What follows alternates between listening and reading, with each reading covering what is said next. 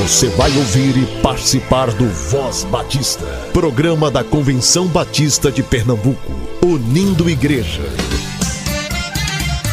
Voz Batista de Pernambuco, bom dia! Bom dia, bom dia! Bom dia, muito bom dia, rádio ouvinte da Voz Batista de Pernambuco. Seja muito bem-vindo. Você nos ouve todas as manhãs aqui na Rádio Evangélica 100.7 FM e tem acesso à nossa programação também nas plataformas digitais de áudio, sempre a partir das 10 horas.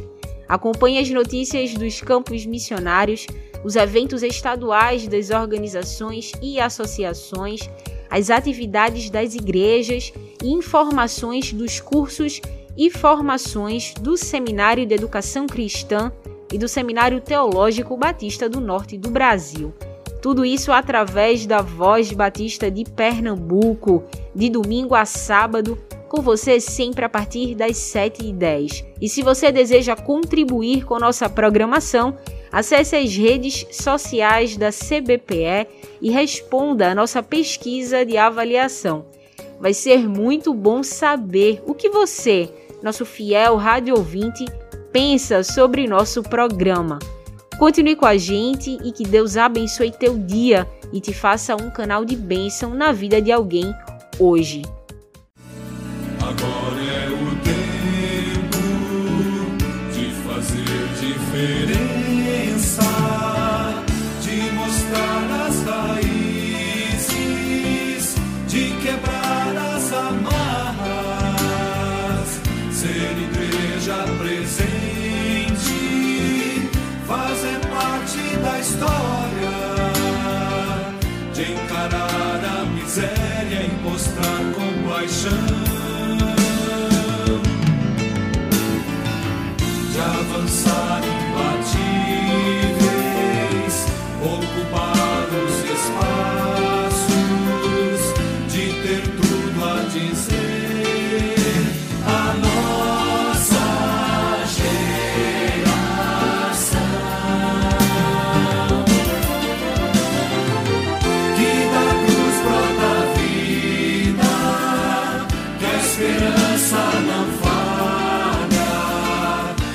que a justiça não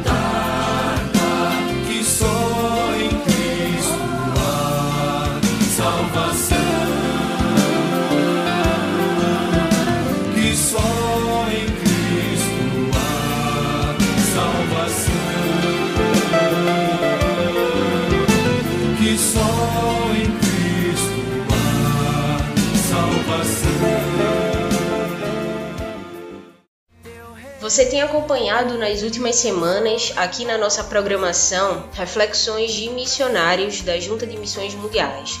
Com o lançamento da campanha Viva a Compaixão em janeiro, a expectativa era que os promotores estivessem juntos nos diversos acampamentos que já estavam programados para acontecer. Os acampamentos que aconteceriam no Rio Grande do Sul, no Rio de Janeiro, Espírito Santo e São Paulo já foram cancelados em razão do aumento do número de casos de Covid e gripe nos estados.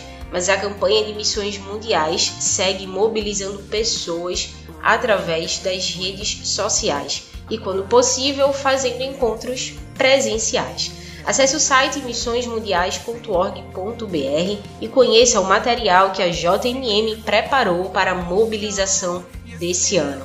Você encontra roteiro para pequenos grupos, sermões, estudos infantis, imagens de divulgação e muito mais. Você ouve agora a missionária Sara Gianni, missionária pela Junta de Missões Mundiais, atuando na Colômbia.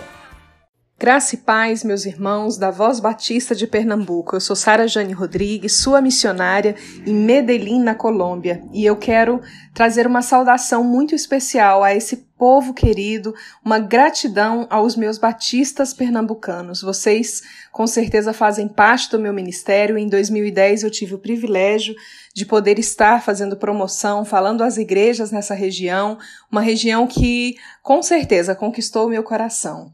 E eu gostaria muito de poder falar a você um pouquinho do que nós temos visto nesses dias, um pouquinho do que nós temos sido desafiados a realmente viver a compaixão. Viva a compaixão. Esse é um desafio que nós temos diante de tantas pessoas, de tantas situações que têm afligido o nosso povo, não, não apenas no Brasil, como em todo o mundo. Nós temos visto famílias sofrendo, pessoas realmente perdendo o seu ente querido. E com tudo isso, nosso desafio tem realmente sido viver a compaixão, fazer realmente a diferença no meio desses, ou seja, compaixão é me colocar no lugar do outro, sentir a dor do outro, agir de verdade com, é, a partir daquela dor. Então nós temos realmente sido aí de, desafiados a viver não mais, ou seja, não, não mais da forma como nós queremos, mas mostrando que Cristo vive em mim. E se Ele vive em mim, então o desafio é muito maior, é ser exemplo do que Ele é. Então, eu quero é, convidar a você, diante dessa, desse desafio, desse tema que nós temos vivido nesse ano, a se colocar realmente na posição de servo, de perguntar a Deus como é que você pode viver a compaixão nas Américas. Hoje nós vivemos é, um tempo tão difícil e nós temos visto, eu tenho visto nas ruas de Medellín, famílias inteiras de venezuelanos que deixaram sua pátria, que sem ter acesso a alguns chegam, caem ali naquelas ruas e acabam indo para prostituição ou mesmo para drogadição. Então, quantos de nós, e, e, se, e eu me lembrei exatamente do contexto, porque não, não é restrito a Medellín. Eu tenho certeza que você também, onde você está, a partir de onde você está, você pode ver famílias venezuelanas, você pode ver famílias brasileiras, famílias pernambucanas que estão passando por muita dificuldade. E o nosso desafio é justamente ser a voz de Deus para elas nesse momento, ser e agir como Jesus nos ensinou a viver a compaixão, a multiplicar aquilo que nós temos. Eu tenho caminhado e tenho dito por onde eu tenho passado que missões se faz com as mãos dos que dão, com o joelho dos que oram e com os pés do, dos que vão. E quando nós pensamos assim, nós podemos ser a diferença. Você pode ser a diferença para alcançar uma família ali em Medellín, para alcançar realmente pessoas que vão conhecer desse amor tremendo. Deus continue usando a sua vida, abençoando cada vez mais e juntos nós seremos muito mais fortes, vivendo a compaixão a partir de Medellín, na Colômbia. Como agradecer o que fez por mim e pelo que fará. Somente um Deus assim é capaz de amar um pobre pecador. Hoje a marca de Jesus. Ele é meu Senhor. Sirvo com paixão e estendo as minhas mãos, vivendo a compaixão.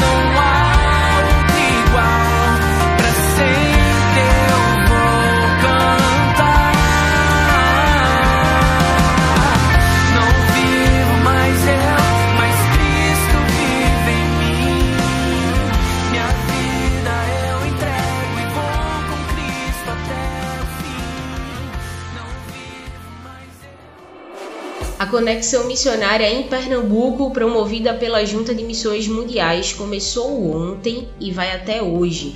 A programação está acontecendo na Igreja Evangélica Batista no Cordeiro, Rua Áureo Xavier, número 150, das 14 às 21 horas desse sábado. Se você estiver doente ou com algum sintoma gripal, não compareça. Mas se estiver bem de saúde e puder participar presencialmente, participe. Nesse final de semana também está acontecendo a conexão missionária em Sergipe. No próximo final de semana acontecerá na cidade de Salvador e nos dias 18 e 19 no Amazonas. Ore pela agenda de missões mundiais e se envolva nessa campanha missionária. Teologia Natural foi o tema do encontro teológico promovido pelo STBNB no dia 9 de junho de 2021.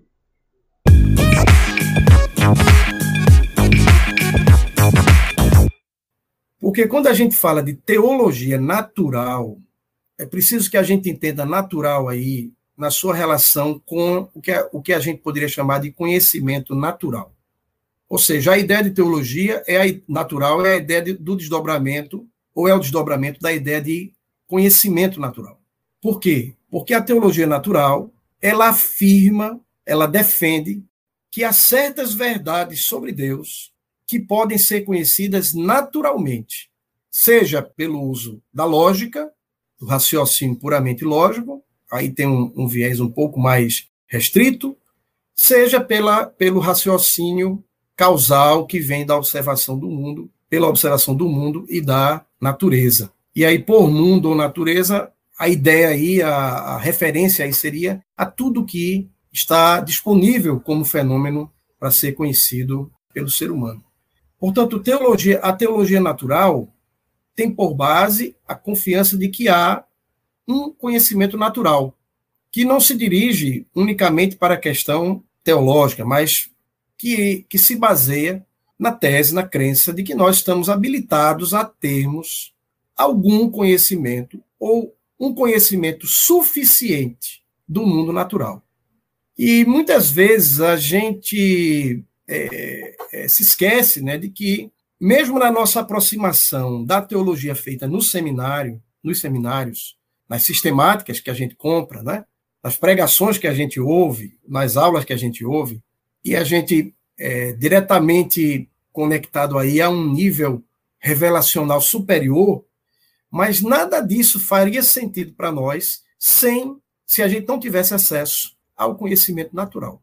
Ou seja, não conseguiríamos sequer interpretar a Bíblia se nós não pudéssemos ter um adequado conhecimento natural do mundo e das coisas intramundanas e incluindo nós também como seres mundanos, como seres no mundo. É, até mesmo a leitura da Bíblia seria impossível. Se a gente pegar, por exemplo, o Salmo 23.1, o Senhor é o meu pastor, nada me faltará, né? texto mais conhecido da Bíblia, provavelmente. Se você não souber o que é um pastor, se você não entender que aquele pastor ali é um pastor de ovelhas, o versículo não faz nenhum sentido para você. Ou se, por exemplo, é, você lê no primeiro versículo da Bíblia, no princípio criou Deus os céus e a terra mesmo que você não tenha uma clareza, não é, assim, profunda acerca de Deus, uma definição de Deus, mas esse versículo se tornaria totalmente incompreensível se você não tivesse um conhecimento natural do que é céu, do que é terra. Mesmo que aí a gente possa ter outras interpretações, né, acerca dos céus, como universo, etc., é outra questão. Uma leitura básica da Bíblia e mesmo uma leitura teológica aprofundada da Bíblia não é possível sem que nós tenhamos o conhecimento natural Claro que a interpretação da Bíblia, a sua aplicação, tem um, um trabalho aí do Espírito de Deus, né? Mas o texto bíblico só é compreensível para nós, assim como uma pregação só pode ser compreensível para nós se nós dermos conta, se nós nos apropriarmos dos conceitos que vêm do conhecimento natural.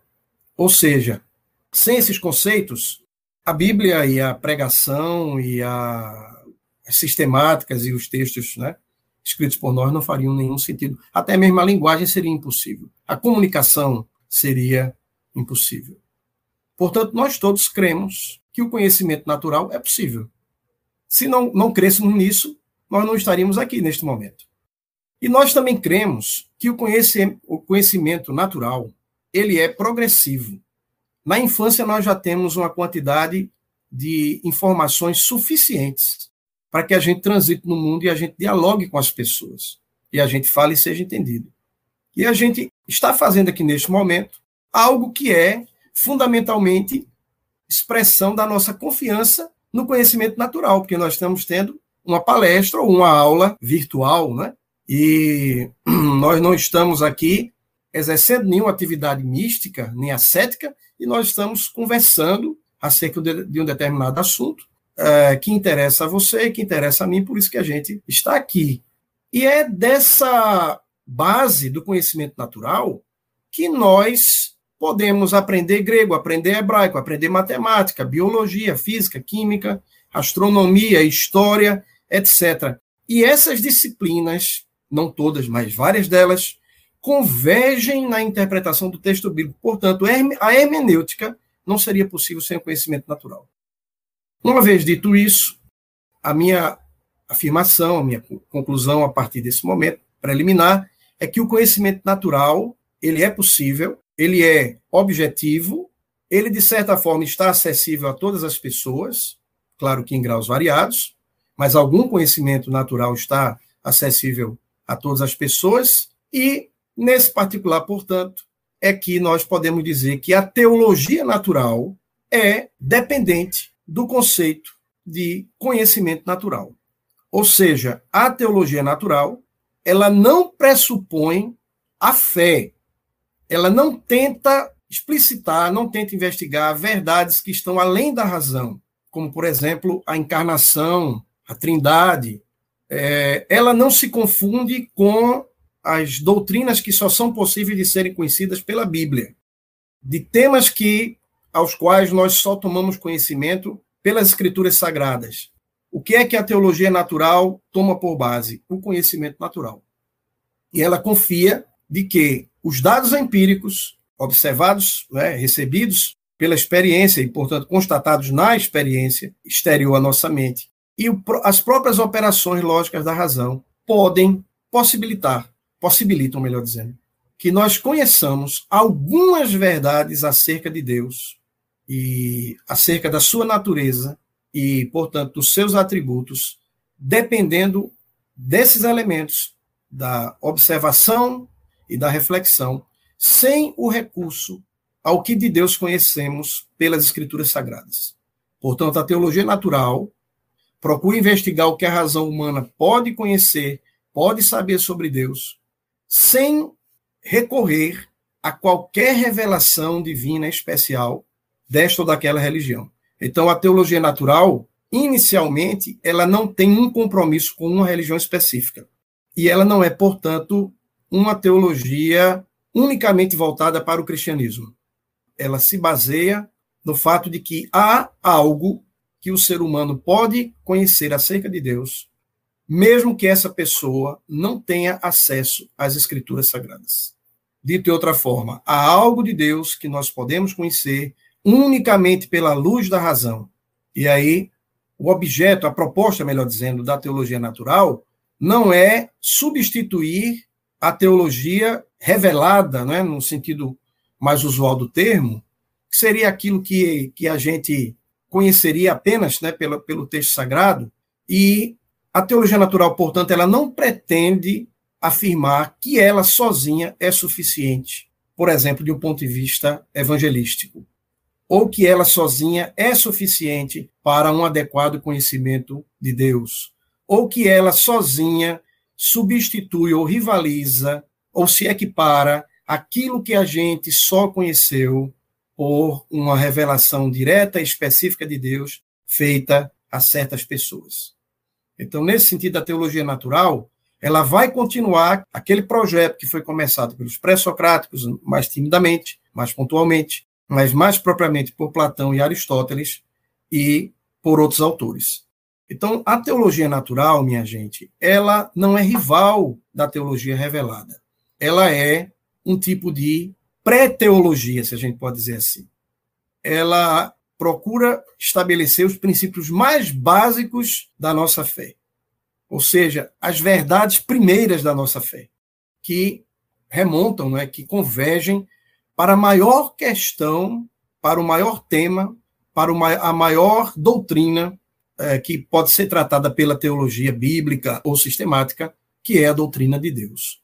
Então, a teologia natural, ela procurará, de um ponto de vista filosófico, isto é, racional, procurará ver se há indícios de Deus, da existência de Deus, de alguns de certos atributos de Deus que o ser humano poderia conhecer por si mesmo. E aí, por si mesmo, como eu vou depois falar um pouco mais adiante, não significa que essa iniciativa seja antropocêntrica. A teologia natural, ela vai se estruturar, ela vai se, se desenvolver na crença de que Deus mesmo se revelou de forma geral à humanidade. E isso, portanto, já de antemão faz com que a gente distingua a teologia natural de, por exemplo, do que é a revelação geral. Esse material completo apresentado pelo pastor e professor André Holanda, você assiste no canal do STBNB no YouTube. Estevão Júlio é o coordenador da área de comunicação da Convenção Batista Brasileira e editor-chefe do Jornal Batista.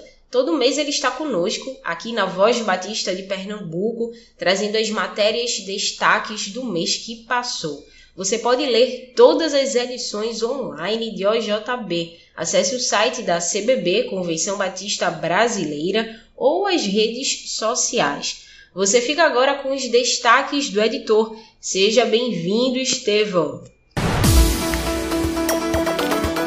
Destaque: O Jornal Batista, com Estevão Júlio.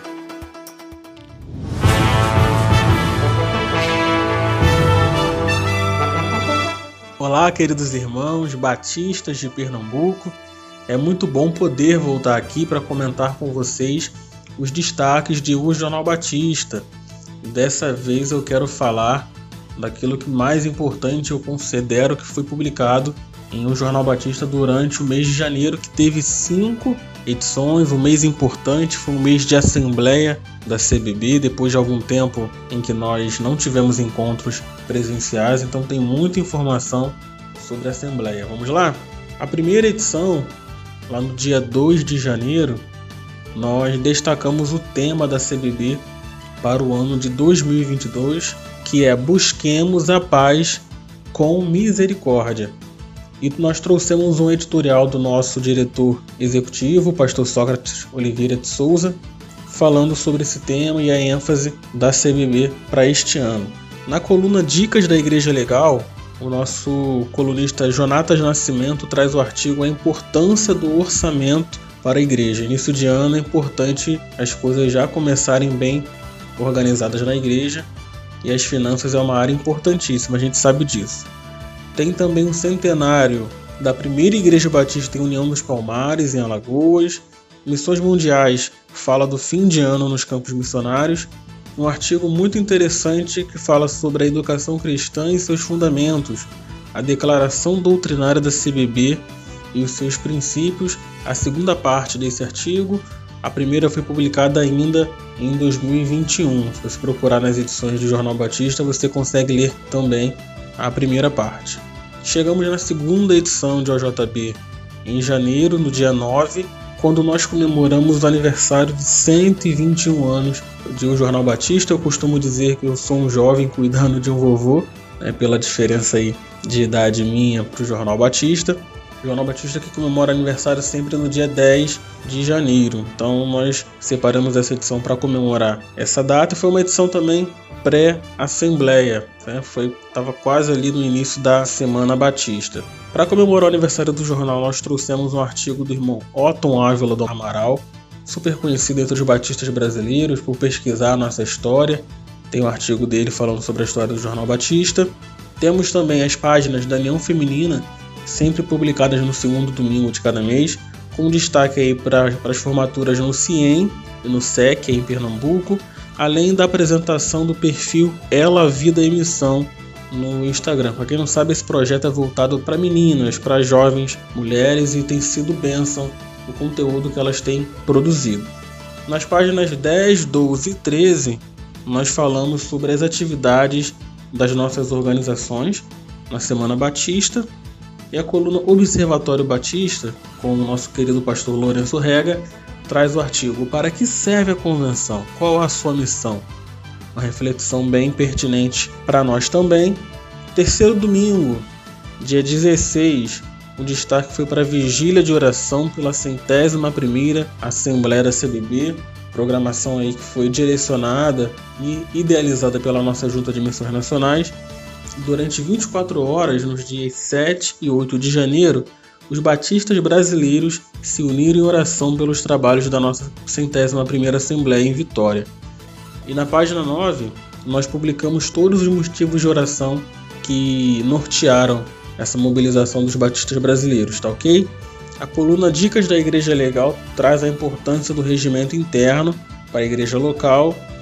Em Notícias do Brasil Batista, a Convenção Batista Baiana enviou missionários para ajudar as cidades atingidas pelas enchentes. A gente soube daquele desastre, né, infelizmente, que a Bahia sofreu. E os batistas brasileiros, através da Convenção Batista Baiana, também através da Junta de Missões Nacionais e outras convenções, ajudaram aquele povo a passar por essa situação. E Missões Mundiais traz a defesa teológica da sua campanha Viva a Compaixão. E finalmente, aí, falando sobre a Assembleia da CBB, já no quarto domingo, dia 23, tem a matéria sobre a centésima primeira Assembleia. Olha, e deu trabalho para fazer, hein? Eu acompanhei mesmo de longe a Assembleia da CBB, fiquei aqui no Rio de Janeiro.